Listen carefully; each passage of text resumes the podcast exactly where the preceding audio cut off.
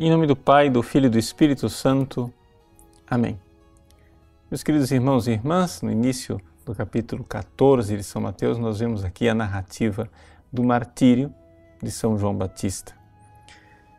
Diante dos fatos dramáticos narrados pelo Evangelho de hoje, nós vemos como as pessoas podem ser grandes quando movidas pelo Espírito Santo e como podem ser vis e pequenas quando abandonadas aos seus desejos carnais e ao pensamento mundano.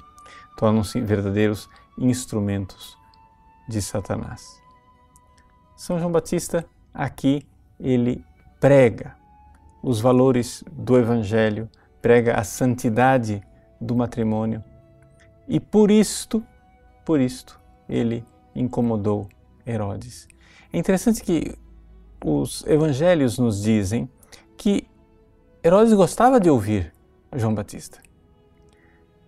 Mas será que Herodes era masoquista, ou seja, ele gostava de ouvir algo que o tormentava, que o torturava? É que na realidade a verdade é sempre atraente. Embora uma pessoa pusilânime, de alma pequena, como Herodes, não se sentia capacitado para seguir aquela verdade que ele estava ouvindo. Por isso, a pequenez de alma de Herodes é impressionante. Como ele, ao invés de querer agradar a Deus, quer sempre agradar os homens. Ali, nós vemos no Evangelho, ele se deixa amarrar por um juramento iníquo, que não tinha validade nenhuma, porque os juramentos só valem quando são dirigidos a coisas verdadeiras, justas e retas. E não somente isso, se deixa levar por aquilo que nós chamamos de respeito humano, ou seja, um temor da opinião dos comensais. E faz a atrocidade de mandar matar João Batista, simplesmente porque estava preocupado com a sua própria imagem. Mas não somente isso. Nós temos a atuação das mulheres também aqui. Salomé e a sua mãe, Herodíades, que ali fazem todo um complô, fazem uma armadilha para conseguir a morte de João Batista. Santo Tomás de Aquino, ao comentar a atuação destas mulheres, ele diz o seguinte: é impressionante como as mulheres, quando são boas, elas costumam ser melhores que os homens, mas também quando são más, costumam ser piores que os homens.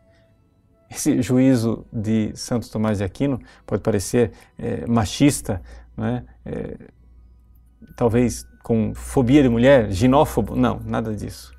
Na verdade, ele está colocando aquilo que é uma das realidades constatáveis. As grandes santas da história da Igreja, a maior de todas, por exemplo, a Virgem Santíssima, né, nos mostram o potencial enorme que as mulheres têm para a santidade, para a grandeza, para a bondade, para a vida espiritual.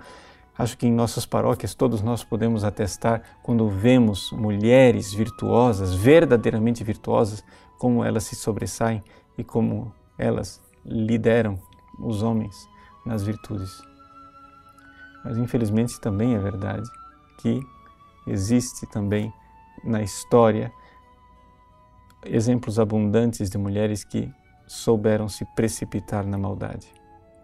Vejam, é aquele princípio chamado corruptio optimi pessima, ou seja, a corrupção daquilo que é ótimo, que é excelente, que é melhor do que tudo, termina sendo algo pior do que tudo.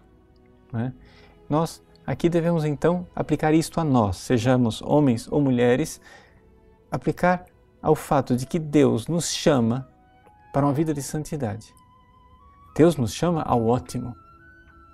Mas se nós, que fomos chamados, que recebemos as graças de Deus, nos corrompermos, nós seremos capazes de ser péssimos. Vejam, aqui todos nós devemos entender. Existem pessoas que não receberam os dons que nós recebemos, são pusilânimes, pequeninos, mesquinhos como Herodes.